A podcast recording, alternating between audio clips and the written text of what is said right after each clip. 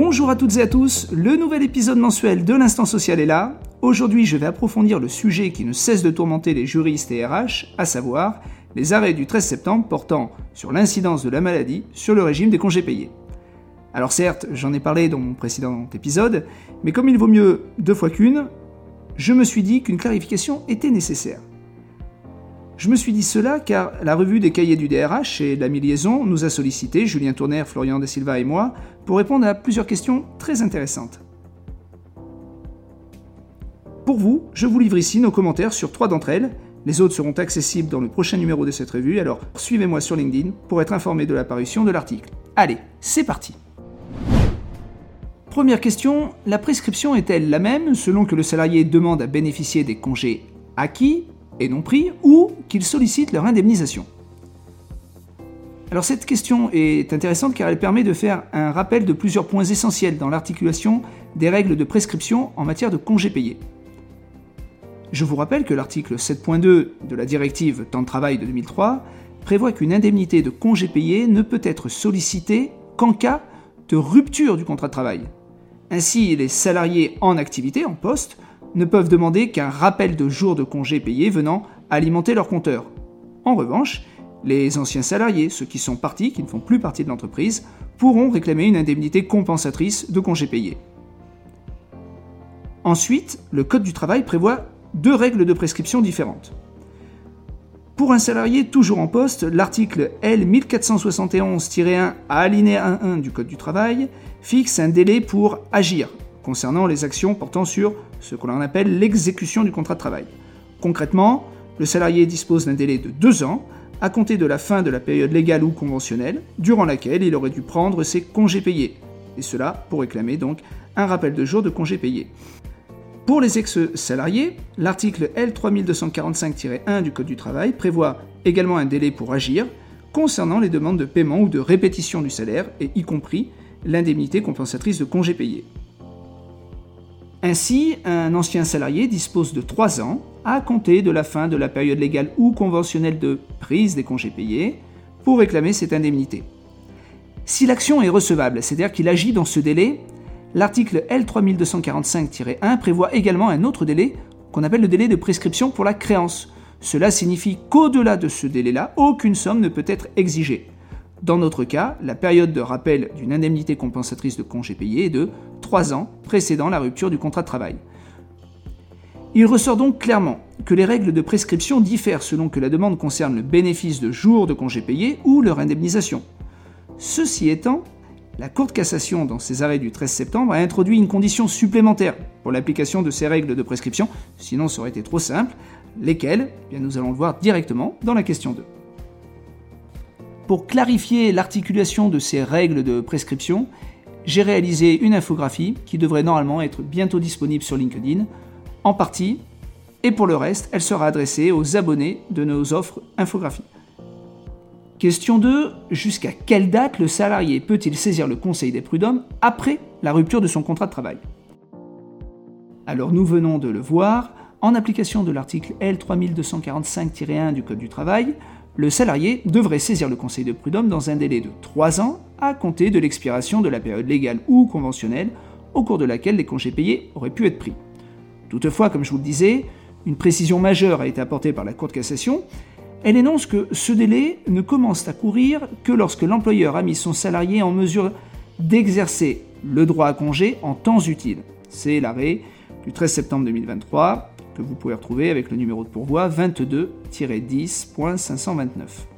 Alors, si cette précision semble ouvrir la porte à une prescription d'action sans limite, parce qu'il y a quand même peut-être peu d'employeurs qui, à la date du 13 euh, septembre, avaient informé les salariés de leur droit à congé en temps utile, cette euh, précision euh, répond en fait à une certaine logique et la solution rendue est à mon sens liée au fait qui était soumis à l'examen de la Cour de cassation.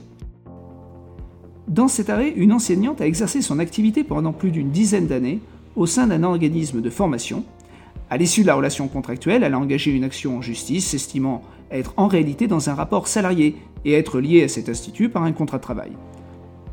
En conséquence, elle formula diverses demandes à caractère salarial et indemnitaire. En appel, le juge a limité le paiement de l'indemnité compensatrice de congés payés aux périodes soumises à la prescription fixée par le Code du travail dont je vous ai parlé. En revanche, la Cour de cassation est venue préciser, comme je vous le disais, que cette limite ne courait qu'à la condition d'avoir mis le salarié en mesure d'exercer son droit à congé.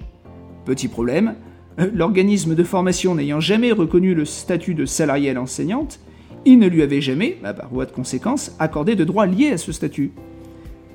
C'est là toute la spécificité de cet arrêt, car en réalité l'enseignante exerçait son activité dans les mêmes conditions qu'un travailleur salarié, en ayant refusé de reconnaître la réalité de ce statut pendant plus de dix ans. L'employeur ne pouvait pas, à l'occasion du litige, opposer la prescription tirée de la relation de travail. Autrement dit, il ne pouvait pas se prévaloir de ses propres négligences pour échapper à ses responsabilités, même au nom de la sécurité juridique ou de conséquences financières disproportionnées. Sur ce point, il y a d'ailleurs un arrêt de la CJE du 22 septembre 2022 qui reprend le même argumentaire. Il faut savoir que cette interprétation rejoint la jurisprudence établie de la Cour de cassation qui impose à l'employeur de garantir l'exercice du droit effectif à congé et de démontrer qu'il a bien respecté cette obligation. En pratique, il convient de cerner les contours de cette obligation d'information. Plusieurs décisions peuvent nous éclairer. Tout d'abord, l'arrêt du 30 juin 2012, qui est rendu au visa de certaines dispositions légales et réglementaires du Code du travail, qui énumère les diligences attendues. Ensuite, une décision concernant les droits au repos compensateur suggère que l'employeur doit notifier individuellement aux salariés ses droits et les périodes pendant lesquelles ils doivent être pris. Enfin, pour la CJE, au regard du caractère impératif de l'article 7 de la directive de 2003, l'information doit être précise et effectuée en temps utile. En effet, dans un arrêt du 6 novembre 2018, elle nous dit L'employeur est tenu de veiller concrètement et en toute transparence à ce que le travailleur soit effectivement en mesure de prendre ses congés annuels payés en l'incitant, au besoin formellement, à le faire tout en l'informant de manière précise et en temps utile pour garantir que les dix congés soit encore propre à garantir à l'intéressé le repos et la détente auxquels ils sont censés contribuer.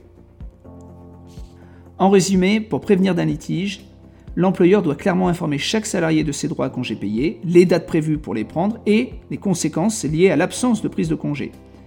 Ces informations devraient être transmises aux salariés dans les délais fixés par le Code du travail pour l'ouverture de la période de congé et la notification individuelle de l'ordre des départs.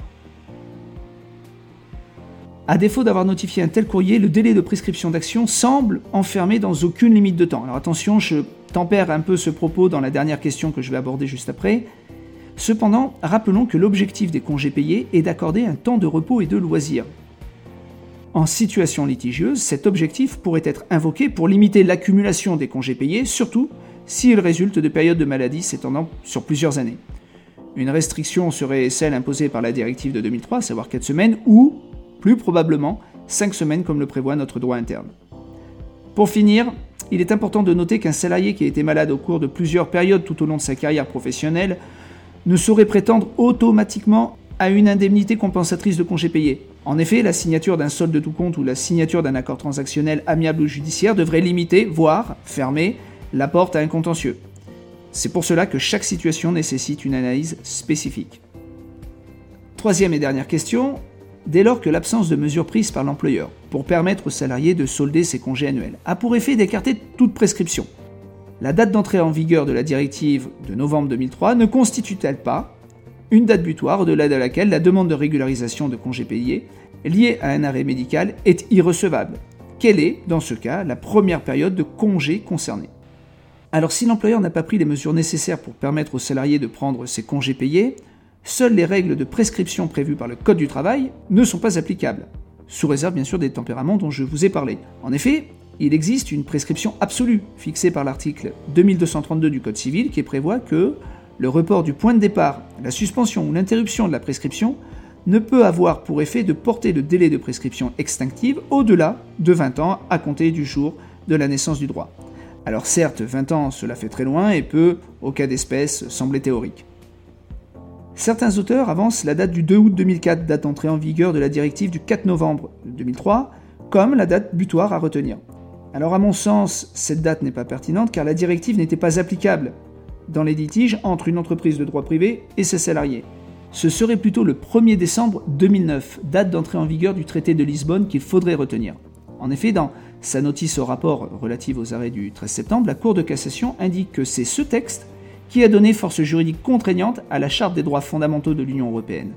Plus précisément, il s'agit de l'article 31 paragraphe 2 de la Charte, énonçant que tout travailleur a droit à une période annuelle de congés payés et de la décision de la Cour de justice de l'Union européenne qui a reconnu que ce texte avait vocation à être appliqué dans les litiges opposant deux particuliers, c'est-à-dire une entreprise de droit privé et ses salariés.